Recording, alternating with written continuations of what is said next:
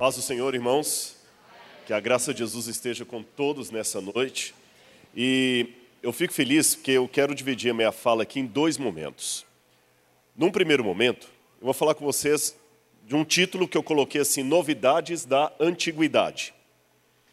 Porque eu teria o privilégio de estar dois dias com muitos irmãos aqui da Igreja Batista Atitude em Israel em setembro eu não sei quantos já estão inscritos nisso aí ou quantos estão sabendo disso. E nós vamos estar ali explicando a Bíblia da melhor maneira que eu gosto. Usando a palavra numa mão e o dedo na outra. Aqui eu preciso do PowerPoint. Lá eu só vou precisar do PowerPoint. Só do poder, tá bem? E depois o pastor Josué, creio que vai dar mais informações a esse respeito para vocês. Mas para aguçar um pouquinho o que, que é ir para Israel, porque não é apenas um passeio. Eu quero mostrar para vocês um pouco das últimas novidades arqueológicas, por isso que eu estou chamando novidades da antiguidade. Os últimos achados arqueológicos do ano passado para cá, que nós tivemos assim, que estão ajudando a não somente confirmar a historicidade da Bíblia Sagrada, mas também a esclarecer vários pontos da Bíblia Sagrada. E depois, no segundo momento, eu vou fazer uma reflexão espiritual aqui. Pode colocar aqui, por gentileza, a apresentação? Ah, está lá, não é? Pensei que ia mostrar nesse do meio aqui. Novidades da antiguidade. O que os achados de 2019 e início de 2020 têm nos ajudado? Em primeiro lugar, quantos viram esse artigo aí que saiu na revista Galileu há pouco tempo ou ouviram falar dele? Deixa eu ver. Alguns, né? Leiam comigo, olha lá templo de 3 mil anos descoberto em Israel põe em xeque textos da Bíblia.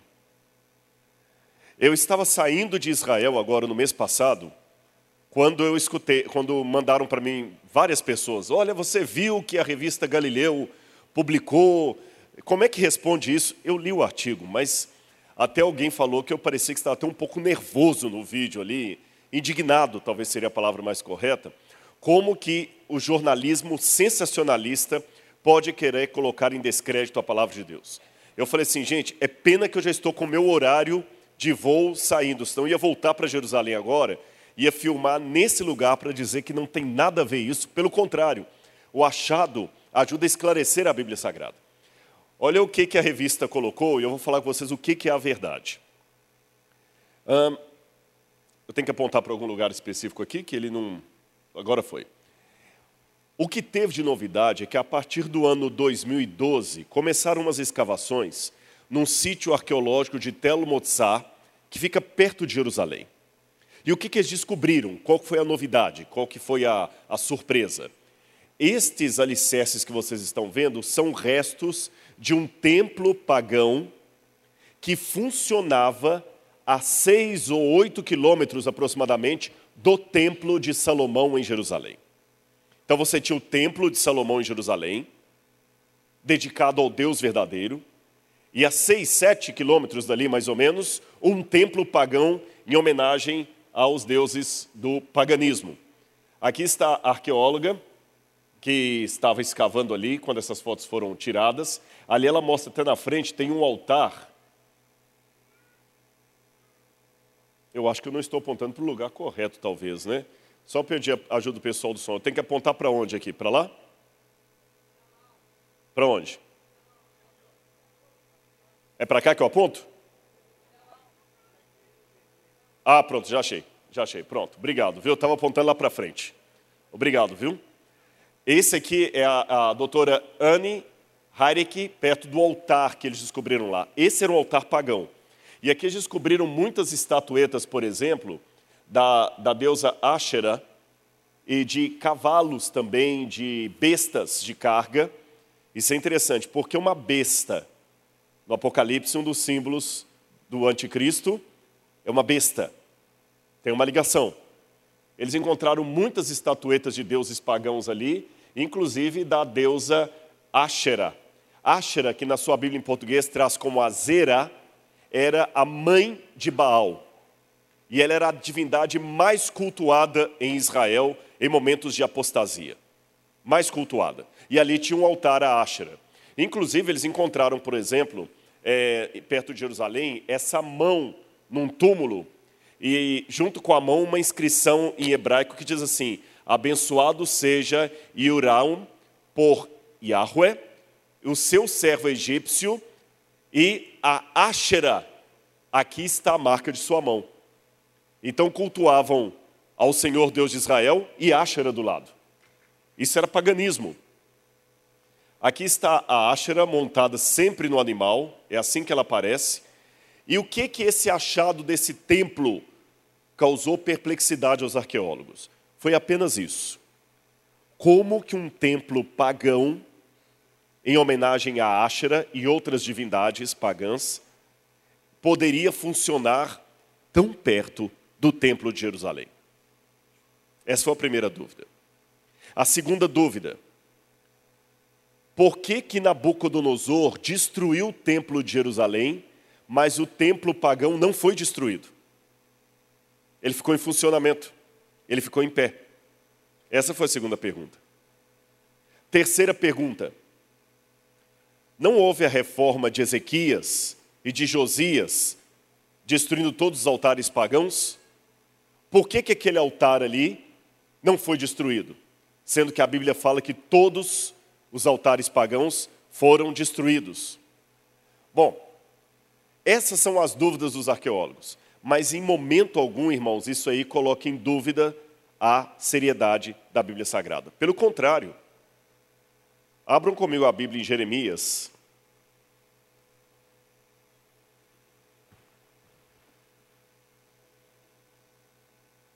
Capítulo 44. Jeremias capítulo 44. Eu acho que até o capítulo 11 também tem alguma coisa que. Vou ler primeiro o capítulo 11. Leiam comigo Jeremias capítulo 11, versículo 11. Posso ler? Na minha tradução diz assim: Portanto, assim diz o Senhor: Eis que trarei uma calamidade sobre eles a qual não poderão escapar. Clamarão a mim, porém eu não os ouvirei. Então as cidades de Judá e os moradores de Jerusalém irão aos deuses a quem eles queimaram incenso e a eles clamarão. Porém estes de modo nenhum os livrarão da hora da calamidade, porque os seus deuses, ó Judá, são tantos quantos as suas cidades, e os altares que vocês levantaram para coisa vergonhosa, isto é, para queimar incenso a Baal, são tantos quanto o número das ruas de Jerusalém. O que que Jeremias está falando aqui? Que havia muitos altares pagãos em torno de Jerusalém. Então, em que situação que esse achado desmente a Bíblia? Só confirma. A prova maior que a idolatria não foi sanada com as reformas de Josias e de Ezequias é que Deus trouxe Nabucodonosor e os babilônios. Então o achado de Telo Motzá apenas coloca mais claro que havia um paganismo ali. E me ajuda até a ler a Bíblia de maneira ampliada. Agora eu entendo mais a mensagem de Jeremias quando eu vejo aquele altar pagão ali. E até entendo de uma maneira homilética por que, que Deus permitiu a destruição do templo de Jerusalém, mas poupou o templo pagão. Porque o que é de Deus, se não for seguido com fidelidade, o Senhor tira. Perceberam? Não tem nada que o achado desmente a Bíblia Sagrada, põe em xeque, pelo contrário, confirma. Agora, lembra que eu falei com vocês qual é o nome da, da deusa, a mãe de Baal, que era muito idolatrada? Azera ou Ashera, ela sempre é colocada, a Ashera, ela foi adorada por vários povos, pelos fenícios, pelo povo de Ugarit, e ela sempre é mostrada como sendo uma prostituta montada no animal ali, vocês estão vendo? É sempre uma prostituta montada no animal, olha lá. Inclusive, olha lá, outra forma da Ashera, sempre uma prostituta montada no animal. Tem um hino de Ashera encontrado em Ugarit que diz assim: olha, porque tem Ashera, a dama do dia chegado, ela é a criador, porque a, a criatura dos deuses chegou. Se vocês estão com fome, venham comer. Se vocês estão com sede, venham beber. Comam ou bebam. Comam o fruto da mesa e bebam o vinho do copo. Bebam o sangue das árvores do, do, do cálice de ouro que Asher traz. O hino está dizendo que Asher chega montado no, no animal e ela dá de beber a todos os reis da terra e todos os deuses o vinho da sua sedução. Aqui eu tenho algumas estatuetas de Ashera e você nota que ela não tem os pezinhos. Por isso que ela sempre se locomovia montada num animal. Esse exemplar aí, inclusive, faz parte da coleção de arqueologia que nós temos lá na Unasp. Agora, curioso, porque quando eu vou ao Apocalipse, capítulo 17, o apóstolo João fala que ele viu uma mulher, uma prostituta, montada sobre uma besta. E, e repleta de vinho, e ela dá a beber dos reis da terra o vinho da sua prostituição. E João fica assustado quando ele vê aquela mulher. Por que João ficou assustado? É simples. João reconheceu naquela mulher uma imagem de Áshera. E João percebeu que a igreja no futuro cometeria os mesmos pecados que Israel cometeu no passado. Israel foi atrás de Áshera, por isso Deus trouxe os babilônios.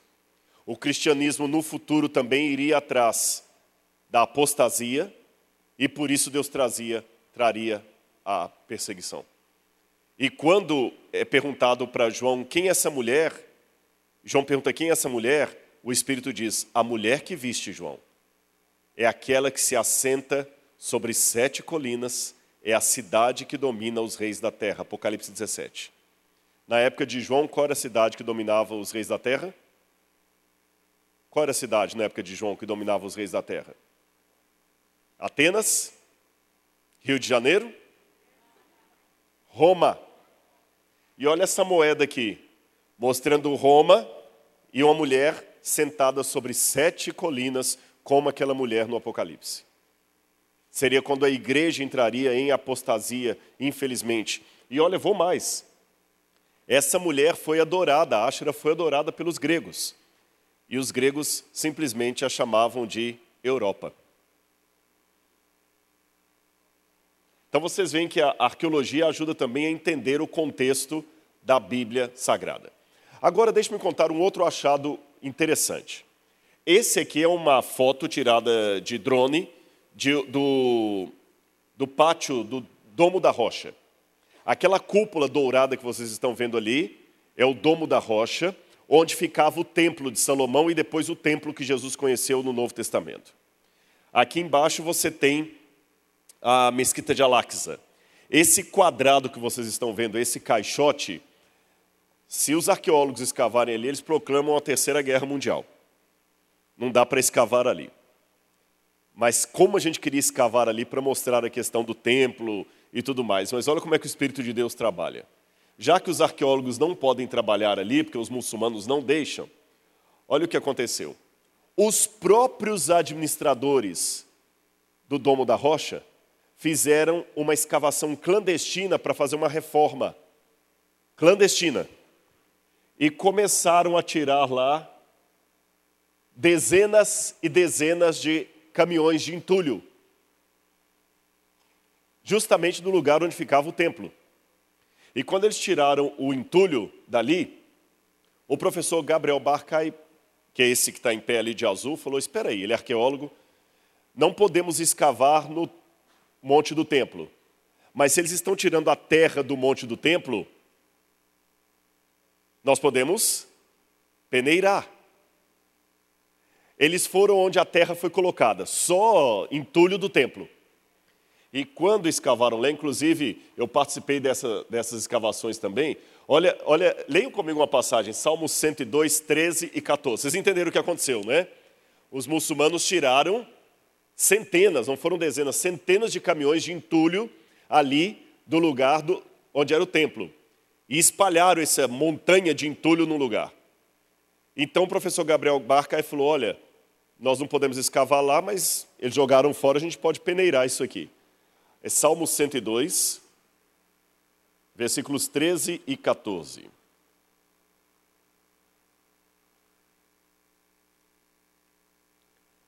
Olha o que diz aqui na minha tradução. Tu te levantarás e terás piedade de Sião. É o tempo de te, compade de te compadeceres dela, e já chegou a sua hora, porque os seus servos amam até as pedras de Sião e se compadecem do seu pó. A arqueologia também tem espiritualidade. Os servos de Deus amam até as pedras de Sião e se compadecem do seu pó. Foi com base nesse versículo aqui que o professor Gabriel Barcai falou: olha, então vamos compadecer do pó. E começou a peneirar ali. Inclusive, eu tive a oportunidade de participar dessa escavação também, de peneirar aquilo ali, e encontramos coisas muito interessantes que ajudam a contar a história bíblica. Por exemplo, ali encontraram esse selo aqui, o anterior, deixa eu voltar aqui. Esse selo, onde está escrito o nome Gedaliahu ben Imer HaKohen, provavelmente irmão de Passur ben Imer. Esse cidadão é mencionado no livro de Jeremias, capítulo 20, versículo 1. Um personagem do livro de Jeremias encontraram um selo dele comprovando que ele existiu realmente. É, encontrou também no entulho ali é, Jerusalém como sendo um centro administrativo, encontraram vários selos, vários carimbos ali também. Encontraram mosaicos que nos ajudam a ver como é que era o pátio do templo quando Jesus pisou ali. Encontraram também uma coluna do templo da época de Jesus. Coisas todas que mostram que realmente havia o templo ali de Jerusalém. Esse selo também interessante é outro personagem mencionado no livro de Jeremias. É, ele é, é, outra expressão, melhor dizendo. Você tem o nome Adeniahu, que é Adonias, e vem a expressão Asher al-Habeit. Asher al-Habeit significa o administrador da cidade.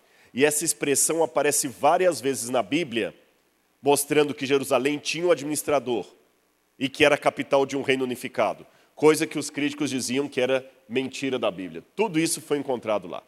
Agora, também no ano passado e esse ano, a Universidade Hebraica, junto com a Universidade Adventista do Tennessee, voltaram a escavar a cidade de Laquis, que é mencionada na Bíblia. E olha quanta coisa interessante foi descoberta em Laquis. Esse morro aí é uma cidade dos tempos bíblicos. Olha como é que ela era. O que, que encontraram lá de interessante? Abra a Bíblia comigo em 2 Crônicas, capítulo 11, verso 9. 2 Crônicas.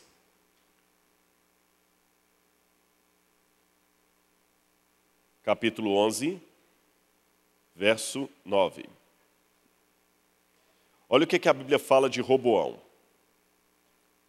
É, verso 5. Roboão morou em Jerusalém e, para defesa, fortificou várias cidades em Judá, a saber, Aí fala Belém, Etan, Tecoa. Aí no verso 9 fala Adoraim, Laquis. A Bíblia fala que Roboão colocou muros em Laquis. Os críticos da Bíblia, à semelhança dos autores daquela revista que eu mostrei no início, diziam: mentira da Bíblia, Laquis nunca teve muralhas nessa época. Laquis não tinha muralhas. E agora, no final do ano passado, o pessoal escavando lá, descobriram o quê? As muralhas que datam justamente da época de Roboão, conforme a Bíblia diz. Por que, que é importante isso aqui? Você pode falar assim, ah, Rodrigo, mas tá aí, qual o valor disso? Eu digo você por quê.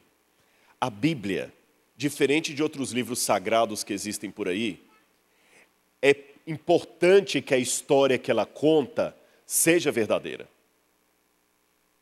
Se eu fosse muçulmano, se ao invés de estar numa igreja, eu estivesse numa mesquita, talvez ninguém me convidaria para vir aqui, ou, e talvez o, o, o líder aqui estava chamando vocês para fazer uma caravana para Meca, para ver a Caaba lá, não para ir para Israel.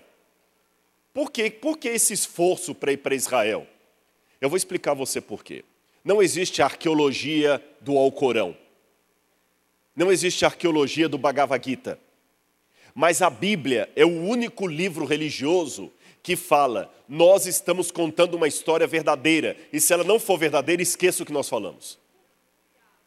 Quando os profetas vão falar da ressurreição de Jesus, do Novo Testamento, ele fala assim: porque nós vimos com os nossos olhos, nós tocamos, nós conhecemos o Senhor, o Verbo se fez carne e habita no meio de nós. O livro de Atos dos Apóstolos está cheio de data, de nomes, de autores. Por quê? Eu expliquei isso até na entrevista que eu dei agora ali para o Instagram do, do, da, da, da universidade. Eu não posso, pela arqueologia, provar que Jesus é Deus. Eu não posso, pela arqueologia, provar o batismo com o Espírito Santo. Não é, não é tema da arqueologia provar isso. Mas qual que é a contribuição da arqueologia? Eu posso, pela arqueologia, provar que a história que a Bíblia falou é verdadeira. Se a história que a Bíblia falou é verdadeira, então a teologia que se assenta sobre essa história também será verdadeira. Vocês entenderam? Esse é o primeiro papel da arqueologia. E o segundo, ajudar a contextualizar a Bíblia, como eu falei, do achado de Telo Motzá, que amplia muito mais a pregação de Jeremias para mim. Então, o achado desse muro é verdadeiro. E silencia os críticos também. Opa, opa. Muito rápido. Deixa eu voltar aqui mais um pouquinho, só um minutinho. Devagar. Pronto. Olha mais um aqui. Estou apanhando mesmo o negócio aqui, ainda não achei o pontinho. Pronto. Olha como é que a Bíblia é verdadeira nos detalhes. Essa é a entrada da cidade de Laquis que o pessoal escavou. Eu escavei uma, uma vez lá também. A entrada da cidade. Você nota que ela tem três câmaras de um lado, três câmaras do outro e um corredor no meio. Perceberam? Um corredor, três câmaras, três câmaras. Para que, eram essas câmaras? duas funções. Primeiro, ou três, ali ficavam soldados, posto policial. Segundo, aduaneira, onde o pessoal cobrava os impostos. E terceiro, lugar de julgamento. Lembra que a Bíblia tem várias histórias de pessoas que sentavam à, à, à porta da cidade para fazer o julgamento? Lembram-se disso? O caso, por exemplo, de Ruth e Boaz. Onde é que foram resolver o problema? Na porta da cidade. Ali nós temos um do, dos rapazes escavando sentado à porta ali, onde vários julgamentos aconteceram. Mas olha que quando o pessoal estava escavando lá, em, no ano passado, eles descobriram na terceira câmara um altar. Vocês estão vendo marcado ali? Só que o que chamou atenção desse altar é que o altar estava ali quando eles estavam desenterrando, descobriram um altar pagão, só que o altar estava quebrado. As pontas do altar estavam quebradas. E dá para perceber na arqueologia quando uma coisa foi quebrada por acidente ou de propósito. Você encontra um celular trincado, você fala, coitado, caiu no chão e quebrou. Você encontra um celular esmiuçado, você fala, a namorada pegou a senha do, do WhatsApp. Dá para perceber a diferença. Dá ou não dá? As mulheres ficam assim, dá, dá. Esse altar estava quebrado de propósito. Os cantos dele estavam partidos e ele estava colocado de cabeça para baixo. E em cima dele estava aquela peça do lado direito. Estão vendo uma peça com um buraco no meio? Que vocês acham que é aquela peça? O que vocês acham que é? Vaso sanitário. Mas espera aí. Por que, que um altar estaria quebrado, colocado de cabeça para baixo e um vaso sanitário em cima? E o curioso é que não encontramos ali nenhuma, nenhum é, é, canaleta d'água, nenhuma fossa, nada. Estava um vaso ali em cima. Agora vamos ao que diz a Bíblia quando fala das reformas de Jeú. Olha o que diz, segundo Reis, capítulo 10, verso 27. Segundo Reis 10, 27. Quando vai falar das reformas, olha o que diz aqui. Segundo Reis, capítulo 10, a reforma de Jeú, verso 27. Olha o que, que Jeú fez. Tiraram as colunas que estavam no templo de Baal e as queimaram também destruíram o altar de Baal e derrubaram o templo de Baal, transformando-o numa, não ouvi, numa latrina até o dia de hoje. Viram como é que nas mínimas coisas tem muita gente que está esperando aquela arqueologia de almanac, de encontrar a arca da aliança, igual a Indiana Jones, encontrar a arca de Noé no Ararat. Não precisamos disso. Deus é o Deus dos detalhes. É nesses detalhes que Deus fala assim: está vendo o livro que eu mandei escrever? É um livro verdadeiro. É um livro que tem uma história que você pode, de fato, acreditar nela. E agora, em novembro e em julho, agora também, eles encontraram recentemente lá um altar, um templo pagão em homenagem a Baal, mostrando que realmente a Bíblia tem razão. Aquele é o professor Joseph Gaffin, que eu fui aluno dele. É, e aqui as estatuetas de Baal, que você entende por que, que os profetas da Bíblia condenavam tanto esse tipo de idolatria. Gente, aqui são só alguns dos últimos achados. Eu quero adiantar um pouquinho que eu quero fazer mostrar só uma coisa para vocês como é que funciona. Quantos aqui fazem faculdade? Deixa eu ver, quantos estão fazendo a universidade agora? Levanta a mão para ver. Vários, né? E vocês sabem que uma das coisas que eu mais me preocupo hoje é como a universidade tem arrancado jovens da igreja. Porque você chega, tem um professor brilhante, doutor, ensina aquela matéria há muito tempo, e ateu, que já chega em sala de aula assim: olha, tem alguém aqui que acredita nesse negócio de Bíblia, de criacionismo, e começa a ridicularizar e falar, olha. E, e, e é difícil, às vezes, você não tem argumento. E eu fico triste, porque não mostra o outro lado da, da moeda. Vou mostrar a vocês como é que a academia, diferente do que falam, até alguém me perguntou uma vez que um professor colocou o seguinte: não, fé é coisa para você usar na igreja lá, quando você estiver cantando e orando lá, você usa sua fé. Aqui nós usamos o conhecimento científico. Você tem o senso comum, que é o conhecimento do povão, e o conhecimento científico. A fé está no senso comum. A academia não, a academia ela vai pelo que dá para ver e tudo, evidência.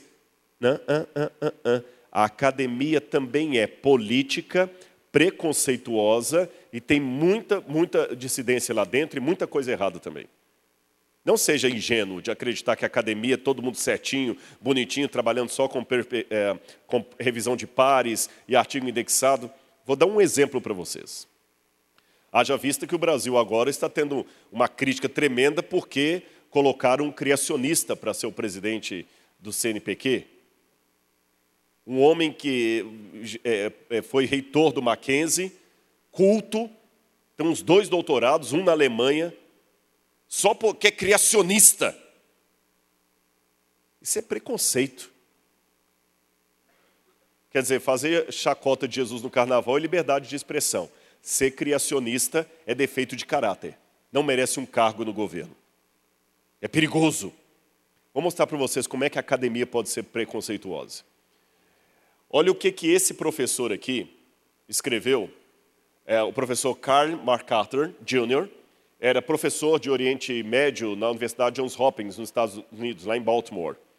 Ele escreveu em 1986 até 1986, nós não tínhamos nenhuma prova fora da Bíblia que Davi existiu. E olha o que esse erudito falou.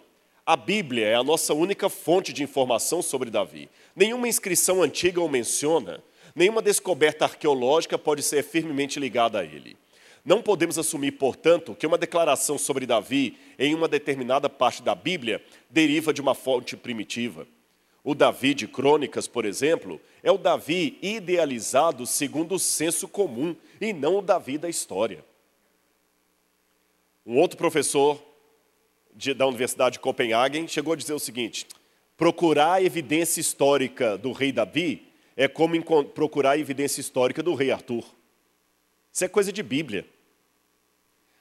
Aí, pouco tempo depois disso, em 1992, o professor André Lamer professor de línguas semíticas e epigrafia da Universidade de Sorbonne, um homem conceituadíssimo, disse que achou nessa estela de mecha que está no Museu do Louvre o nome de Davi, a expressão Beit Davi, casa de Davi. Era uma prova que Davi existiu. Mas olhem o preconceito da academia. Mesmo sendo André Lamer um dos mais respeitados professores da área, ele foi quase execrado do mundo acadêmico. Quase perdeu a cadeira dele porque ele queria afirmar que Davi existiu. Ridicularizaram a tradução dele. Que ele pegou um pedaço da pedra que estava bem danificado ali, falaram: Isso é ridículo, não tem Davi ali não. Esse homem ficou louco. Porque ele querer encontrar o rei Davi é como se eu chegasse aqui e falasse com vocês que eu encontrei indícios da existência de tia Anastácia no sítio do Capão Amarelo. Ninguém de bom senso vai dar ouvidos para mim. Foi assim que sou. André Lamer se ressentiu, ficou quieto, foi humilhado só porque ele queria defender a existência histórica de um personagem mencionado na Bíblia e que a academia tinha certeza que nunca existiu. Um ano depois, aqui foi onde ele achou que encontrou a expressão Beit David. Um ano depois, veio a reviravolta. Por quê? Encontraram em Tel Dan, isso aqui é o artigo científico da época, uma inscrição que trazia o nome de Davi. Essa foi a professora Gila Cook, que era secretária do, do Hebrew Union College, ela que encontrou essa inscrição lá e o professor Avram Viram a traduziu e ali está. Hoje, você, quem for a Israel com a gente vai poder visitar a original dessa pedra lá em Israel. Aí provou, mas gente, na época os críticos ficaram doidinhos. Falaram: não, não pode ser Davi, é mentira, essa pedra foi falsificada, foi forjada lá. Provou que Davi existiu. Aí, o que, que acontece? Quando foi agora, no ano passado, saíram dois artigos científicos. Um deles, esse é o professor André Lamer, um saiu pela Universidade de Tel Aviv. E os articulistas falaram: é, o professor André Lamer estava caduco naquela época porque lá não estava escrito Davi, estava escrito Balac. Só que ao mesmo tempo que saiu esse artigo de Tel Aviv, a revista semítica estava publicando um artigo mais especializado, porque eles pegaram a pedra que está no Museu do Louvre, levaram numa programação de computador, que aumentaram como se fosse um microscópio, pegaram a, a, a letra vazada e colocaram em alto relevo e concluíram que ali está escrito realmente Davi, casa de Davi. Nós temos agora dois achados arqueológicos fora da Bíblia que comprovam a existência de Davi, e o professor André Lamer, depois de tantos anos, foi vindicado agora no ano passado. Mas vocês viram a, a frase do professor de Johns Hopkins antes? O Davi da Bíblia nunca existiu. Sabe o que eu aprendo? Em arqueologia, a ausência de evidência não é evidência da ausência. Hã? É, tem que cavar mais fundo, viu? Pessoal, agora eu só tenho que. Vou passar um pouquinho mais para frente, que o horário está avançado, depois eu conto mais para vocês. Quem quiser saber mais detalhes, vamos com a gente para Israel, que a gente vai explicar tudo isso em loco lá. Mas eu queria só pegar minha última parte aqui agora. Tá vendo quanta coisa a gente teria para falar ainda? Ó? Mas é bom deixar coisas para frente, que aí se tiver oportunidade a gente volta aqui e complementa. Vamos lá, não está querendo passar? Olha quanta coisa para a gente discutir tudo em Israel. Eu quero que os irmãos agora, para a gente fechar a nossa reflexão aqui, eu quero misturar a arqueologia com a Bíblia. E mostrar algumas fotos que aqueles que forem a Israel vão poder ver com os próprios olhos o lugar que eu vou mencionar aqui. Abram comigo a Bíblia agora no Evangelho de Lucas. Evangelho de Lucas, capítulo 10, versículos 25 em diante. Eu vou ler na minha tradução aqui, os irmãos acompanhem. Lucas 10, 25. Eis que certo homem, intérprete da lei, se levantou com o objetivo de pôr Jesus à prova e lhe perguntou: Mestre, que farei para herdar a vida eterna? Então Jesus lhe perguntou: O que está escrito na lei? E como você a entende? A isso ele respondeu: Ame o Senhor, seu Deus, de todo o seu coração, de toda a sua alma, com todas as suas forças e de todo o seu entendimento e ame ao seu próximo como a si mesmo. Então Jesus lhe disse: Você respondeu corretamente. Faça isso e viverá. Mas ele, querendo justificar-se, perguntou a Jesus: Quem é o meu próximo? Jesus prosseguiu dizendo: Um homem descia de Jerusalém para Jericó e caiu nas mãos de alguns ladrões. Estes, depois de lhe tirar a roupa e lhe causar muitos ferimentos, retiraram-se, deixando-o semi-morto. Por casualidade, um sacerdote descia por aquele mesmo caminho e, vendo aquele homem, passou de largo. De igual modo, um levita descia por aquele lugar e, vendo-o, passou de largo. Certo samaritano que descia o seu caminho passou perto do homem e, vendo-o, compadeceu-se dele. E, aproximando-se, fez curativos nos ferimentos dele aplicando-lhes óleo e mel e vinho. Depois colocou aquele homem sobre o seu próprio animal, levou-o para uma hospedaria e tratou dele. No dia seguinte, separou dois denários e os entregou ao hospedeiro, dizendo: Cuida desse homem. E se você gastar alguma coisa a mais, eu te reembolso quando voltar. Então Jesus perguntou: Qual desses três lhe parece ter sido o próximo do homem que caiu nas mãos dos ladrões? O intérprete da lei respondeu: O que usou de misericórdia para com ele. Então Jesus lhe disse: Pois vá e faça o mesmo. Fique com a Bíblia aberta. A Bíblia fala que um homem se levantou com o intuito de pôr Jesus a provas. Jesus talvez estava sentado dando alguma explicação e naquela época era comum a pessoa participar do sermão levantando perguntas, comentários ou até objeções. Aqui, se nós tivéssemos essa, esse costume também das pessoas participarem do, do sermão, uma maneira educada de você pedir a palavra seria qual? Na nossa cultura? Levantando a mão. Naquela época, a pessoa se colocava em pé. Só que a Bíblia diz que aquele homem se colocou em pé, querendo colocar Jesus à prova. E quando a gente lê essa história que Jesus contou do bom samaritano, geralmente a gente pensa é, que Jesus está falando ali de caridade. Hospital Bom Samaritano. É um bom nome para um hospital, né? Parece caridade. E pode fazer um sermão do tipo: olha, assim como o samaritano ajudou aquele homem, ajude você também. Mas quando a gente vai olhar o texto assim, não parece que o tema ali é caridade. A Bíblia fala que aquele homem queria colocar Jesus à prova. E ele perguntou a Jesus uma pergunta estúpida: Que farei para herdar a vida eterna? Eu destaquei algumas palavras ali, ó. Que farei para herdar a vida? E Jesus perguntou: O que está escrito onde? na lei. E o homem, que era um doutor da lei, responde citando a lei. E Jesus diz: faça e viverás. Fazer, vida. Fazer, vida. Lei, lei. Fazer, vida, lei, lei. Lei, fazer, vida, lei, fazer, vida. Isso aqui parece comigo mais uma discussão sobre salvação. Justificação pela graça ou pelas obras? Não parece caridade. A hermenêutica me aponta num outro caminho. Vamos analisar um pouquinho para tentar entender isso à luz da arqueologia, do contexto e da Bíblia Sagrada, para a gente levar uma mensagem hoje para casa. Eu vou confessar para vocês uma coisinha de aconselhamento pastoral.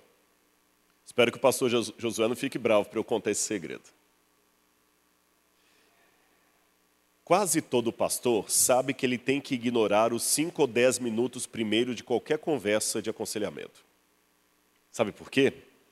Porque o verdadeiro problema nunca vem à tona no começo da conversa. As pessoas têm a tendência de esconder o problema como criança que esconde um machucado para não passar mertiolate. Eu dou exemplos bíblicos. Adão e Eva. Adão, por que você se escondeu? Ah, porque eu estava nu. Quem te fez saber que estava nu, Adão? Você comeu foi o fruto proibido. Adão estava nu ou não estava nu? Estava. Eu não estou falando que você mente, você até traz um problema no começo da conversa, mas não é o problema central, principal. É um problema para disfarçar o verdadeiro problema. A Bíblia diz que aquele homem queria pôr Jesus em provas. E por isso ele fez uma pergunta até estúpida. Que farei para herdar a vida eterna? Ora, para herdar você não faz nada. Você é herdeiro ou não é. Ou seu nome está no, no testamento ou não está. É isso que é ser herdeiro. Mas Jesus, como bom judeu, respondeu uma pergunta com outra pergunta. Dizem que os judeus são assim, né? Perguntaram um rabino uma vez: por que vocês judeus respondem uma pergunta com outra pergunta? Ele respondeu: há algum mal nisso? Que farei para herdar a vida eterna? O que está escrito na lei? Na lei manda amar a Deus sobre todas as coisas e ao próximo como a si mesmo. Então por que você está me perguntando? Faz isso aí. Se você acha que tem que fazer alguma coisa, faz. Agora volta seu olho para a Bíblia. Olha o que diz aqui no verso. Olha o que diz aqui no verso. É, 20, é, 29. Mas ele, completem para mim, querendo justificar-se, querendo sentir-se justo. Ele não estava bem com ele mesmo. E aí ele pergunta: quem é o meu próximo? Quem é o meu próximo? É como se falasse assim: olha, tá, fala o que, que falta na minha conta para eu pagar isso logo e acabar com esse negócio. Eu já amo a Deus. Quem que é o meu próximo então? O que está faltando? Eu não estou me sentindo bem. Se o senhor está falando para eu fazer isso, então me, me manda aqui, mostra quem que é o meu próximo aí, para eu já cumprir a lei e ficar livre disso logo. Coitado, ele ainda achava que a lei é que salvava. Ele estava preso a pensar que ele seria salvo por cumprir a lei. E Jesus, como um bom psicólogo, deixou ele raciocinar. Jesus seguiu o raciocínio dele. Vem cá que eu vou contar uma historinha para você. Mas antes de continuar, preste atenção, que eu vou precisar dessa cena no final do sermão. Aqui está o doutor da lei, procurando saber quem que era o próximo para ele poder ajudar, cumprir com a lei e assim poder sentir-se justo. Entenderam? Quem é o meu próximo para eu ajudar? Fala quanto falta para pagar esse negócio aí para liquidar isso logo. Já puxando o talão de cheque. Quanto que falta para pagar isso aí? Aí Jesus contou a historinha que vocês leram. Certo homem descia de Jerusalém para Jericó e veio cair na mão dos ladrões. E os ladrões tomaram tudo o que é dele. E o homem estava caído na beira da estrada. Pobre homem. Por que será que aquele homem estava caindo na beira da estrada? De repente eles tinham até adorar em Jerusalém, tinha boas intenções, estava voltando da igreja, tinha acabado de devolver o dízimo dele, a oferta. Tinha voltado para casa feliz porque viu um sermão que mexeu com ele e os ladrões o pegaram e o deixaram no meio da estrada. Ensanguentado, aí passa. Quem que é o primeiro que passa na parábola aí? Quem, igreja? Não ouvi ainda quem? Sacerdote. E o sacerdote ajudou aquele homem e o curou, o levou para o hospital. Não é isso não? Sacerdote passou de largo. Por que, que o sacerdote não ajudou aquele homem? Vamos fazer perguntas ao texto. Por que o sacerdote não ajudou aquele homem? Posso responder por quê? Olha para mim aqui, não esqueça nunca mais. O sacerdote não ajudou aquele homem porque ele era fiel à lei de Deus. Ele era fiel a Deus. Não entendi, Rodrigo. Deu um nó aqui agora. O sacerdote pecou porque ele era fiel. Exatamente. Ele era sacerdote. O que, que a lei de Moisés falava que quando a pessoa estava exercendo como sacerdote, ele tinha que estar sujo, limpo, purificado. E enquanto estivesse purificado, ele não podia ter relação sexual, ele não podia tocar em cadáver, ele não podia tocar em sangue. Curioso. Se eu estiver certo, então, Jesus está ensinando com essa história que dá para ser infiel sendo fiel. Viu que paradoxo? Você pode transgredir a lei de Deus cumprindo a lei de Deus. E deu um nó na cabeça daquele doutor, porque lembram, quem é o meu próximo para eu terminar de pagar esse negócio aí já? E Jesus mostrou para ele alguém que, sendo fiel, estava em falta, não estava amando seu semelhante. Quem que veio atrás do sacerdote? Quem? Levita.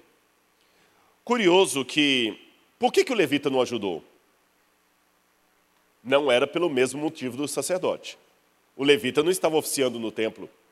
Ele podia cuidar do homem. E quer uma prova que o levita tentou fazer alguma coisa? Olha aqui o que diz. Veja comigo aqui, olha. É, Lucas capítulo 10, versículo 31. Por casualidade, um sacerdote estava descendo por aquele mesmo não ouvi? O sacerdote estava descendo por aquele mesmo caminho. De igual modo, um levita descia por aquele. Não ouvi. Vamos de novo. O sacerdote descia por aquele mesmo caminho. E o levita por aquele mesmo lugar. Por que, que um diz que fez por aquele caminho, outro aquele lugar? É que no original grego dá a entender o seguinte: o sacerdote, o homem caído à beira da estrada, essa, essa almofada, essa poltrona aqui. O sacerdote, para não se contaminar, fez isso aqui, ó. Nem passou perto. Já o levita chegou perto, olhou, examinou e não fez nada. Por que será que o levita não fez nada? A resposta talvez esteja aqui. Quem for para Israel vai poder ver restos da estrada romana original que ligava Jerusalém a Jericó. Até hoje existem pedaços dessa estrada romana lá. E ali em cima vocês estão vendo restos de uma fortaleza herodiana e acima dela fizeram uma fortaleza bizantina. E, de, e do outro lado da estrada moderna você tem restos de uma é, antes de entrar nisso, quero só dizer uma coisa que chamou atenção. É, isso aqui do lado de cá é restos de uma pousada do primeiro século, do período do segundo templo. Então, foi, se essa história, que nem toda parábola é história com E, algumas parábolas podem ser baseadas em fatos que aconteceram.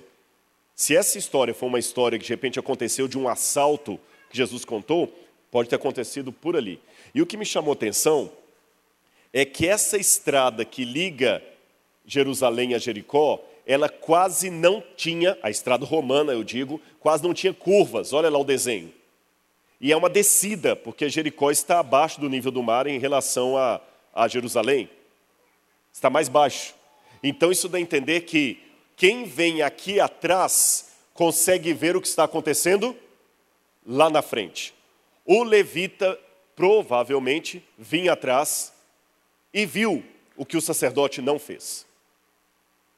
Aí vem aquela filosofia: se o pastor não foi, por que, eu tenho que ir?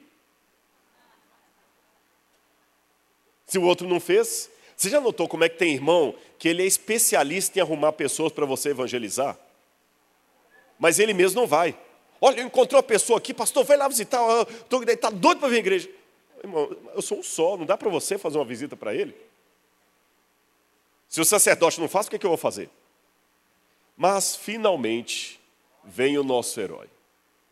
Um samaritano que seguia o seu caminho, que significa, olha, veja, o sacerdote descia por aquele mesmo caminho, o levita por aquele mesmo lugar, mas o, o samaritano seguiu o seu caminho. Ele andava pelas montanhas lá para evitar a estrada, porque ele não podia usar uma estrada que os judeus usavam. Mas quando o samaritano viu aquele homem caído lá, ele tirou de si o preconceito, o medo da rejeição, o medo de receber pedrada, que ele podia ser apedrejado por um judeu ali. Desceu correndo e pegou aquele homem. Sem olhar se tinha problemas ou não. Irmãos, eu não quero aqui criar uma. É, Dietrich Bonhoeffer falava do mito da graça barata. Ele dizia o seguinte: a graça é de graça, mas não é barata. Eu não estou querendo aqui desdenhar das coisas de Deus, mas aprendam duas coisas. Em primeiro lugar, a gravata não pode ser mais importante que o pescoço que está por detrás dela. Mas tem gente que, por causa do, da gravata, corta o pescoço. Entenderam? Até as coisas de Deus, se estiverem no lugar errado, se tornam maldição. Até as coisas de Deus, se estiverem no lugar errado, se tornam maldição. Aquele samaritano pegou o homem, cuidou dele, botou no seu animal e o levou até a hospedaria. E Jesus, ao final, devolve a pergunta para o homem. Mas eu quero voltar aqui. Qual foi a pergunta que o doutor da lei fez para Jesus, por último, antes dele contar a parábola? Quem é o meu próximo? E vocês lembram que eu falei: olha, o doutor da lei está perguntando: quem é o meu próximo para eu ajudar? Então aqui está a silhueta do doutor da lei e do outro lado a silhueta do próximo. Se aquele é o próximo, esse é o doutor da lei. Só tem dois personagens aqui: o próximo e o doutor da lei. Olha como Jesus inverteu a pergunta. Quem foi o próximo? Quem foi o próximo daquele que caiu nas mãos dos salteadores? Vocês perceberam isso? Você está querendo saber quem que é o próximo para você ajudar? É você que está precisando de ajuda. Você que precisa de ajuda. É você que precisa ser ajudado. Você que se levantou querendo me colocar em provas, na verdade você está querendo se sentir justo. Você precisa de salvação. Você que está caído no chão, ensanguentado, e de repente nessa noite, eu estou falando para pessoas que estão caídas e nem se deram conta que precisam de ajuda. E sabe por que, que às vezes você não encontra ajuda? Porque a primeira coisa que você precisa ter é a humildade para aceitar a ajuda de alguém que você despreza, de alguém que é samaritano, porque Jesus muitas vezes é a figura desprezada desse mundo. Jesus hoje está fora de moda. Por quê? Porque Jesus é criacionista. Jesus acreditava na literalidade da Bíblia. Jesus acreditava que Deus criou o céu e a terra. Jesus acreditava no casamento como a Bíblia coloca. Jesus acreditava em coisas que hoje são consideradas fora de moda. E você tem que ter a humildade para aceitar que esse Jesus, considerado samaritano por muita gente, aliás, ele era chamado de samaritano por alguns judeus, esse Jesus salve você. Um Jesus que não está nos padrões do politicamente correto. E pegue você e leve você. Eu aprendi uma coisa, eu não sei nadar, mas eu aprendi uma lição de natação. Se algum dia eu estiver afogando e vier alguém me socorrer, a primeira lição Aprenda comigo se você também não souber nadar como eu. Não atrapalhe o seu Salvador. A pior coisa que tem é você entrar em desespero e estrangular o bombeiro e não deixar ele te tirar da água. Quer ser salvo? Eu vou te falar qual é o seu papel na salvação. Não atrapalhe o seu Salvador. Deixe ele tirar você do chão. Agora, o que me chama a atenção nessa história, eu quero mostrar uma coisa para vocês é que se o samaritano é Jesus, aquele homem caído na beira da estrada só podia ser o doutor da lei, o que precisava de ajuda. O que começou a pergunta achando quem que eu preciso ajudar para encerrar essa conta, e era ele que precisava ser salvo, precisava de ajuda. Agora, primeira lição. Jesus não salva alguém para deixá-lo à beira da estrada. Jesus tira da beira da estrada, ele tira do mundo.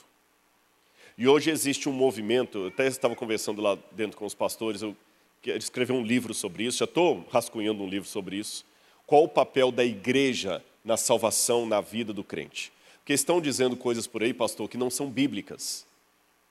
E desculpe, eu não quero contradizer nada, eu não estou na minha igreja, mas vou tomar licença para falar isso aqui. Uma frase muito: a igreja sou eu. Não, a igreja somos nós. Igreja não é você na sua casa assistindo um sermão na internet. A igreja é você reunindo junto para cultuar junto. Deus não salva alguém do mundo para deixá-lo lá. Mas curioso, já que eu falei de igreja e mundo, o samaritano salvou aquele homem, não o deixou na beira da estrada, mas também não levou aquele homem para casa. O samaritano não levou aquele homem para Jerusalém. O samaritano levou aquele homem para onde? Hospedaria. A hospedaria era um lugar na beira da estrada onde todo tipo de gente ficava. O rico e o pobre. Isso eu falo arqueologicamente falando, pelo que a gente tem dos indícios arqueológicos ali, porque era uma estrada de mais ou menos 25 quilômetros, mas você, dependendo do horário que você saía de Jerusalém a pé, você tinha que dormir na hospedaria, porque era perigoso, de noite lá havia muito assalto. Então, o rico ficava lá e o pobre também. Uma pessoa religiosa, uma menos religiosa. Essa hospedaria representa a igreja. Quando Deus te salva, Ele não te salva para te deixar no mundo, Ele te tira do mundo, mas Ele ainda não te leva para Nova Jerusalém. Ele te traz para a hospedaria, para a igreja, e ser salvo requer um grau de humildade muito grande. Primeiro, para admitir que eu preciso de salvação. Segundo, para não atrapalhar o meu Salvador. Terceiro, para deixar que o meu Salvador me salve, mesmo sendo ele um samaritano que eu aprendi a desprezar desde a infância. E quarto lugar, deixar que esse samaritano me leve para a igreja dele, onde todo tipo de gente vem. E o mais interessante, terá humildade para estar dentro da igreja, cultuando ao lado do samaritano, que eu desprezo, e ao lado do sacerdote e do levita, que recusaram me ajudar. Você teria humildade espiritual para Deus te trazer para a igreja, onde tem pessoas que te recusaram o pão? Você aceitaria adorar do lado do levita e do sacerdote que te deixaram na beira do caminho sem prestar socorro? Você teria essa humildade? Ou você fala, não, aí eu não entro, porque esses dois que me recusaram a ajuda estão aí dentro? Ou você aceita e deixa o samaritano levar você para a hospedaria? Todos os dias, o samaritano Jesus vem trazendo pessoas para a hospedaria. Mas ele não deixa os que lá estão sem fazer nada. Pelo contrário, a parábola termina dizendo que ele entregou dois denários ao dono da hospedaria. E o que, que ele disse? Cuida desse homem. E se alguma coisa você gastar a mais, eu te indenizarei quando voltar. Eu não sou contador, não sou economista, mas uma coisa eu já aprendi. Só é indenizado quem fechou a conta no prejuízo. E de repente alguém está falando assim, pai, mas eu já estou cansado de cuidar da igreja aqui. Eu venho, eu ajudo no ministério de louvor, eu ajudo limpando, eu faço, aconteço. Eu só estou com prejuízo, eu não estou, não estou vendo nenhum, nenhum lucro nisso cuida dele. Senhor, mas estou cansado, já fui visitar lá, ele não converte, a gente vem e visita e visita, a pessoa não vem, ele parece que tem o coração do, cuida dele. Mas Senhor, eu estou cansado, dá muita dor de cabeça, a gente prega para ele, daqui a pouquinho o cara está bebendo de novo, está caindo no, na bebida, não tem mais paciência, cuida dele. Senhor, mas eu já estou perdendo noite de sono para levar um camarada, cuida dele. E se alguma coisa você gastar a mais, eu te indenizarei quando voltar. Amém? Que Deus abençoe sua vida. E coloque hoje no seu coração. Se você estiver caindo à beira do caminho, deixe o samaritano te buscar e te salvar. E se ele te levar para a hospedaria, vá com ele. E uma vez na hospedaria, cuide dos demais que ele vem trazendo todos os dias. E assim um dia poderemos finalmente sair da hospedaria e voltar para o lar. Que Deus abençoe todos vocês. Amém.